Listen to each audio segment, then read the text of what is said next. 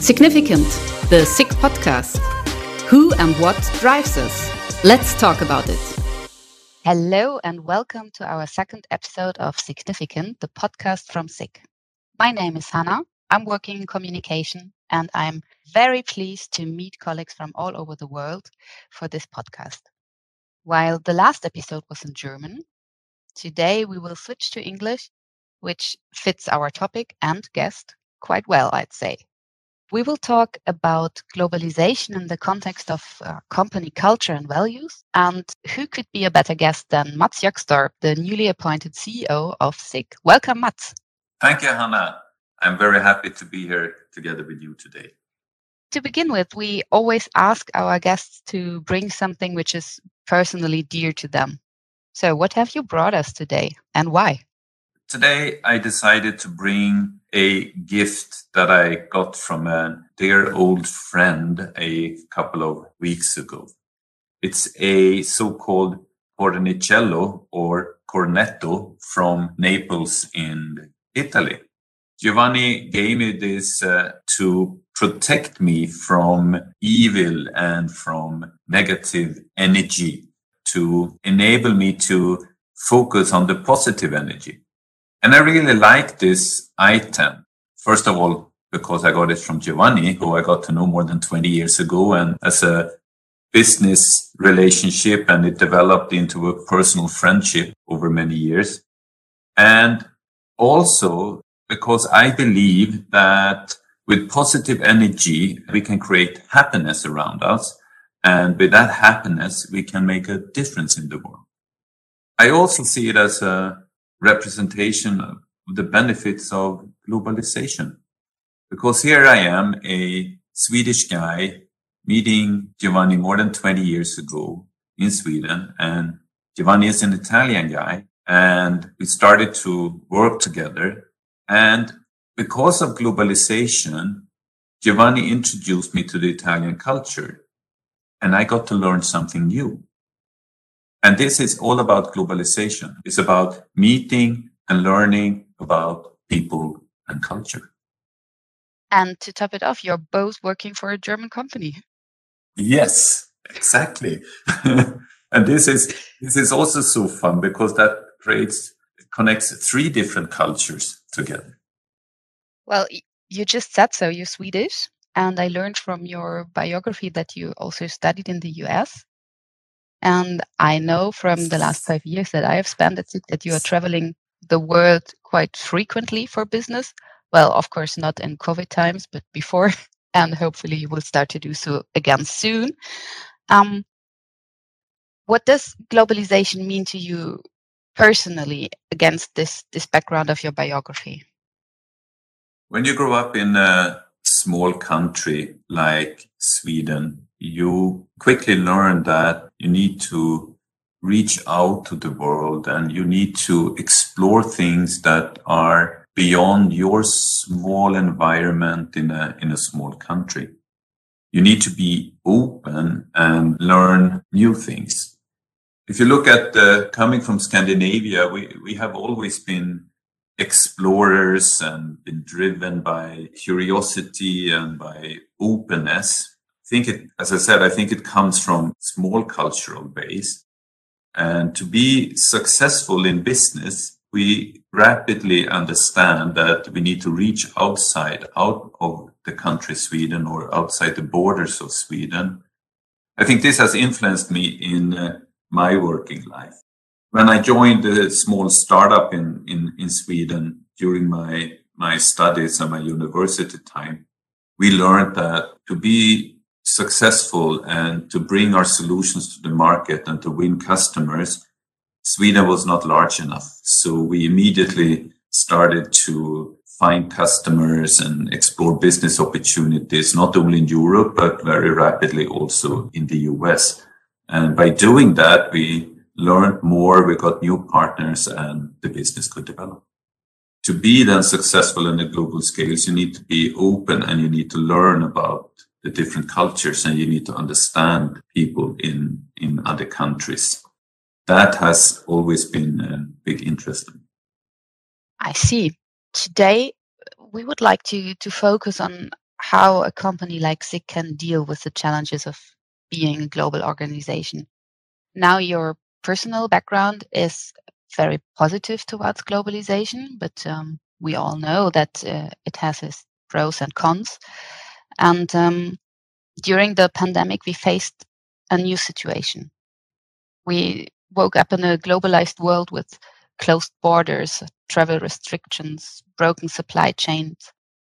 And it almost seemed as if globalization had, had reached its limits.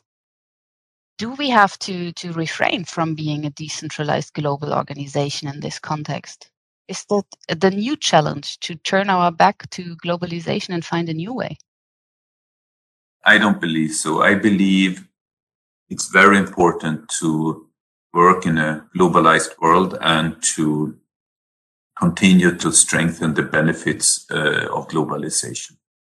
Companies around the world, our customers, they always operate in their local environment primarily and then also reach out to their global customers.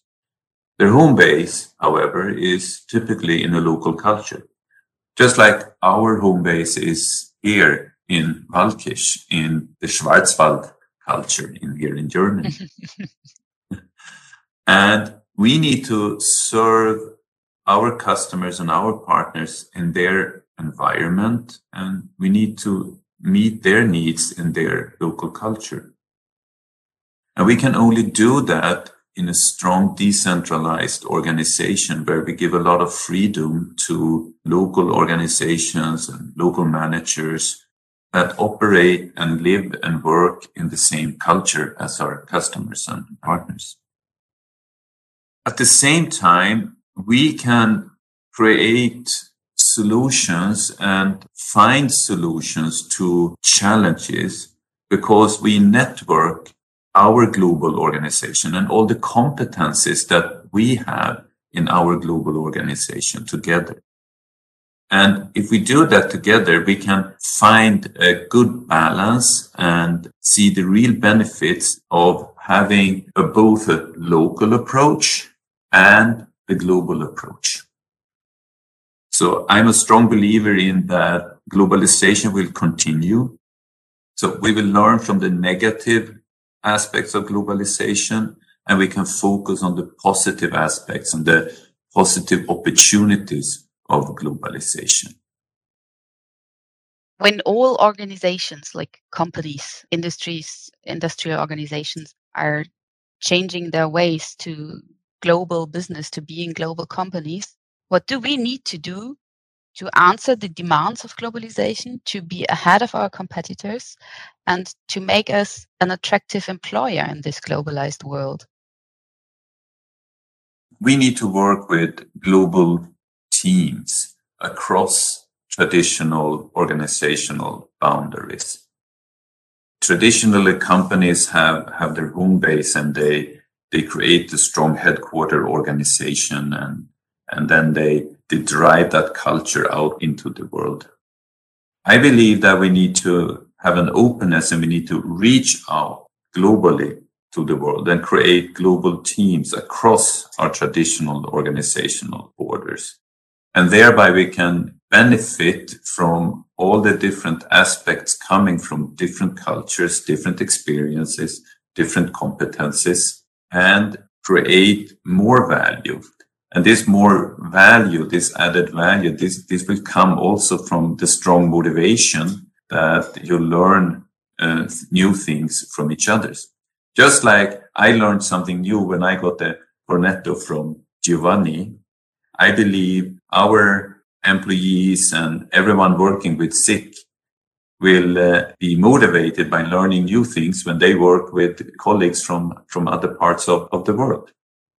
And our challenge is to find new ways of working together so that we can create these global teams and uh, work together. And what do these new ways of working together mean for organizational hierarchies? It means that the traditional hierarchies will be less and less important and that competence and collaboration will be more important than the traditional hierarchical organization. To manage a 10,000 person company, you will always need a certain fundamental structure and you will always need a certain, a certain type of hierarchy to lead this organization. However, that will not be the leading aspect of working together. The leading aspect of working together will be to create, you can use the word agile teams or, or small teams with, with different competencies, with individuals from different locations that is focusing on one specific topic. And they create a solution for that challenge that we are having, or they solve a certain problem and they improve a quality related topic. They, they find a solution to, to an automation task and they do it rapidly and by working together in a, in a network, regardless of which organizational unit they normally belong to.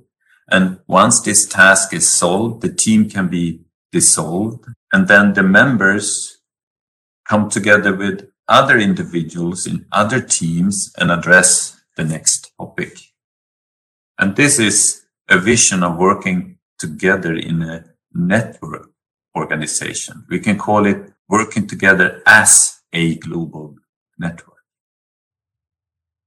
A global network means that we also have to spread our competences globally to have innovative and creative minds all around the world, right? Yes, I think that's absolutely necessary. And I think that is what we need to do to really use globalization in a positive uh, way. We, uh, we can reach out, we can work in teams where team members uh, sit in Sao Paulo, in Minneapolis, or in, in Shanghai, or in Waldkirch, and work together on projects and uh, create the right products and, and find the right solutions to big challenges.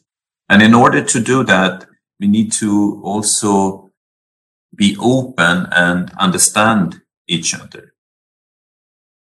One of our core values in SICK is, is respect. I think in everything we do, we believe in independence and respect.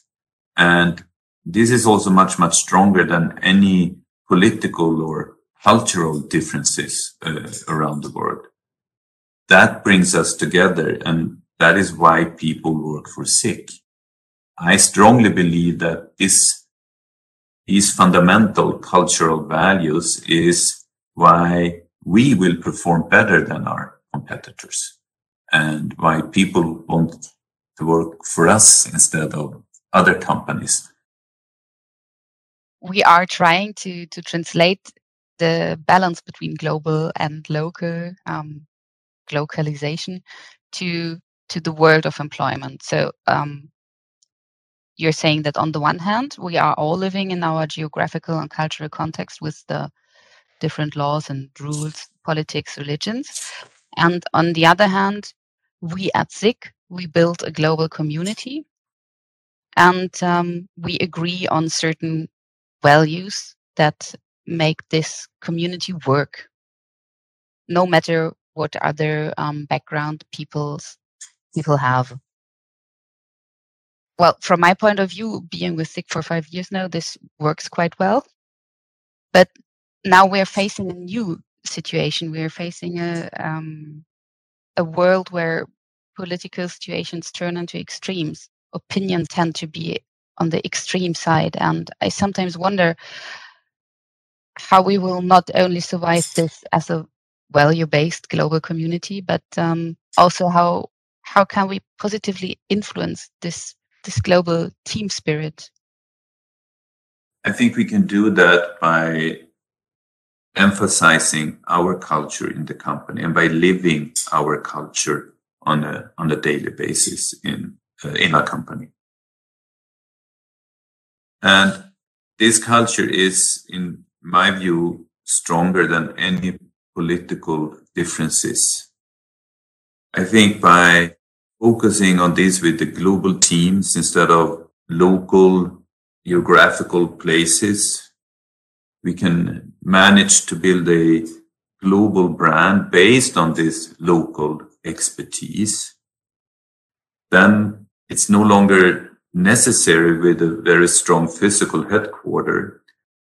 If we then work on this and we strengthen this, this culture and this strong sense of belonging to a global network, a strong global organization, then we can contribute to, to position our values of independence and respect. And that will also then in very, very small steps or in a, in a small way also contribute to change the world in this direction. I'm not claiming that we can change the world, but we can make a very, very small contribution. And together with many other small contributions around the world, a certain change can be initiated over time.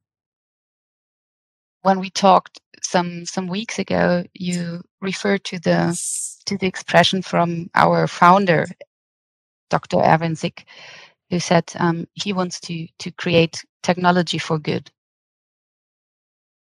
um, for good causes. Well, of course, he was under the impression of the Second World War, so his motivation is very understandable, and um, I think it's a it's an important sign still today that we stick to this to this thought. We work to create desirable solutions that will protect people, that will relieve people from tedious tasks and that protects the environment. And part of this very deep cultural value of us that we use the technology for good is, for example, that we only apply technology for peaceful use. We don't or apply our technology for military purposes. And this was one of the core founding statements from Dr. Erwin Sick when he founded the company 75 years ago. And he coined this phrase, Technik zum Wohle des Menschen in German, mm-hmm. which we translate to English in we use technology for good. And I think this is very important for us. And I think this is also shaping what we are all doing on a, on a daily basis. And this is also one of the reasons why I personally joined SICK out of this startup in, in, in Sweden many years ago and wanted to be a part of SICK and uh, part of the cultural values that uh, SICK is having. Well, you um, you also referred to to the environment, to nature, that we wish to protect the environment where we can with the solutions that we develop. Now, to link this to globalization, I would like to to think about that today we have the situation that our industrial progress led us to a point where we are actually on the verge of destroying this world. Do you see a chance how, how humankind could live globalization sustainably with respect for our environment? Yes, I do. I absolutely do. I believe we have to face this challenge with climate change globally. I think we need to find global agreements and a global commitment to address the climate change. I also believe that, that we need to start with local solutions. I believe we each one of us must take responsibility and give a small local contribution to protect the environment and create a sustainable world. At the same time, as I said, we also need to collaborate globally and we need to, to use the, the local conditions in a global aspect one, one example is that today in the world of digitalization, we know that we need a, a lot of large server parks or server halls, computing centers in mm-hmm. order to enable all of us to have digital video conferences instead of jumping on an airplane and, and traveling. And of yeah. course, it saves energy consumption and, and it uh, saves the environment. At the same time, we know that these large server halls, they consume a lot of energy and a lot of electricity and they need cooling. And some of these solutions that we see are simply that these server halls are then built in the cold regions of the world. For example, in northern Scandinavia, and they are powered by, by hydropower plants, green energy, and use the natural cooler environment to reduce the energy consumption for cooling. But they benefit all the people in the world, and all the people in the world can benefit from these locally installed server halls. And for me, this is a one example on how you can combine local environmental conditions, uh, the, the local benefits and create global benefits. And uh, all of us needs to take responsibility to, to contribute to that. And it starts with us on a small local scale and it goes all the way up into taking a global responsibility and giving our contribution to the global improvement of the climate topics. Do you think that we might also need to change our expectations, our attitudes to, towards the availability of things? I do sometimes have the feeling that I'm living in a world where actually everything is available in, I don't know, 24 hours. If I pay enough, if I um, look for the right supplier, I can get everything. Because I know I can get that, I want that. This lifestyle, this way of living, do you think that we can keep that up? I believe that we have gotten used to this high availability over over the past years, this immediate uh, availability of goods and, and services. Some of us likes it and strongly wants it for, and some of us thinks it's, uh, yeah, it's convenient, but, but it's, uh, it's not the most important thing in life. But if it's uh, now accessible, I access it. And I think values can change over time. I am convinced that we all will change and uh, we will find that it's uh, that we like more to to buy our things in a in a different way or that we will find that it's no longer so important to get the goods delivered the day after but it doesn't really matter if it comes in two and three days it's a way of of adapting to to what is offered and understanding the consequences of this availability i have a good example when i moved to from sweden to germany in 2007 Mm. I was used to that every single store was open on Sundays and that I could buy anything I wanted on a Sunday. And the habit I had with my house in Sweden was that when the weekend came, I spent Saturday in cleaning out the garage or working on stuff in the house. And I had a big list on everything I needed to buy. I needed to buy new shelves. Okay. There was a there was a tool that I was missing that I needed to buy, and and oh, I didn't have have the right uh, mounting technology at home, etc. So I wrote all this down on a list, and then we had a nice dinner on Saturday evening, and on Sunday morning. The family was still sleeping. I got up, I jumped into the car and I drove to the utility store and I bought all this stuff and I came home, gave the family breakfast, and then I went back to the garage and I finished everything I needed to do. And I was very happy on Sunday. and then in 2007, I moved to Germany. And of course, I did exactly the same thing. But to my big surprise was that when I came to the utility store on Sunday morning, 10 o'clock, it was closed. There was no one there. And this was a big shock for me the first one, two weekends in, in, in Germany because I had to change my lifestyle and, and my habit. And then it took about two months. And then I actually enjoyed it because it didn't really matter to me whether I did it the way I used to be to do it or if I actually planned a little bit and, and did the shopping on the Saturday. And the value was that I could spend two hour, two hour longers with the family on Sunday morning and have a longer breakfast. So it was actually perfectly fine to do it that way.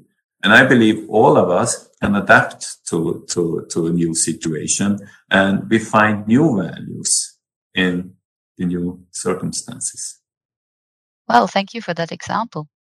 And for the new insight that you're a handyman, actually. yes, this is actually one way of relaxing from a CEO job is to actually work on your house. Now, we have talked a lot about um, about uh, values and uh, responsibility, changing of of attitudes. I would like to ask you, what is your vision for SICK, and um, how will you personally, you as CEO, of course, but also you as Mats, would like to to contribute to fulfilling this vision of yours? SICK is a technology company, an engineering company. We love technology. We tinker with the technology and we play with the technology. And out of this playfulness comes out really good innovations. With these type of global teams working together as a network, all this playing and tinkering around the world will find its way into real innovations that eventually will benefit our customers and will fulfill our purpose of using technology for good. Today, we boldly define our claim SICK sensor intelligence. And that means also that to continue to develop these desirable solutions that that can fulfill our purpose of using technology for good and that can meet the customer needs. We will need to develop more software based solutions and we will need to enter the area on artificial intelligence and see how we can apply artificial intelligence for industrial use and for good use. And that means that we will strengthen our technological leadership over the coming years. And I believe that we can only master that challenge when we work together across the world by working together in global teams uh, instead of focusing on individual geographical locations by building a global brand from our local expertise and the local competence around the world by offering flexible working hours, flexible working locations, and by creating a more network type of organization. And my vision and my contribution is to create a truly global company based on independence and respect. And I would like to ask anyone in the world to join me on this journey. Well, thank you much for these interesting insights. I really enjoyed the last half an hour talking to you. Thank you for taking the time, and I would like to wish you a very nice weekend with a lot of time for handiwork. Thank you very much, Hannah. I look forward to it. Well, guys, that was our talk with Mats Gökstorp about challenges and opportunities of a global company. I hope you had fun and got something out of it, and I'm looking forward to the next time.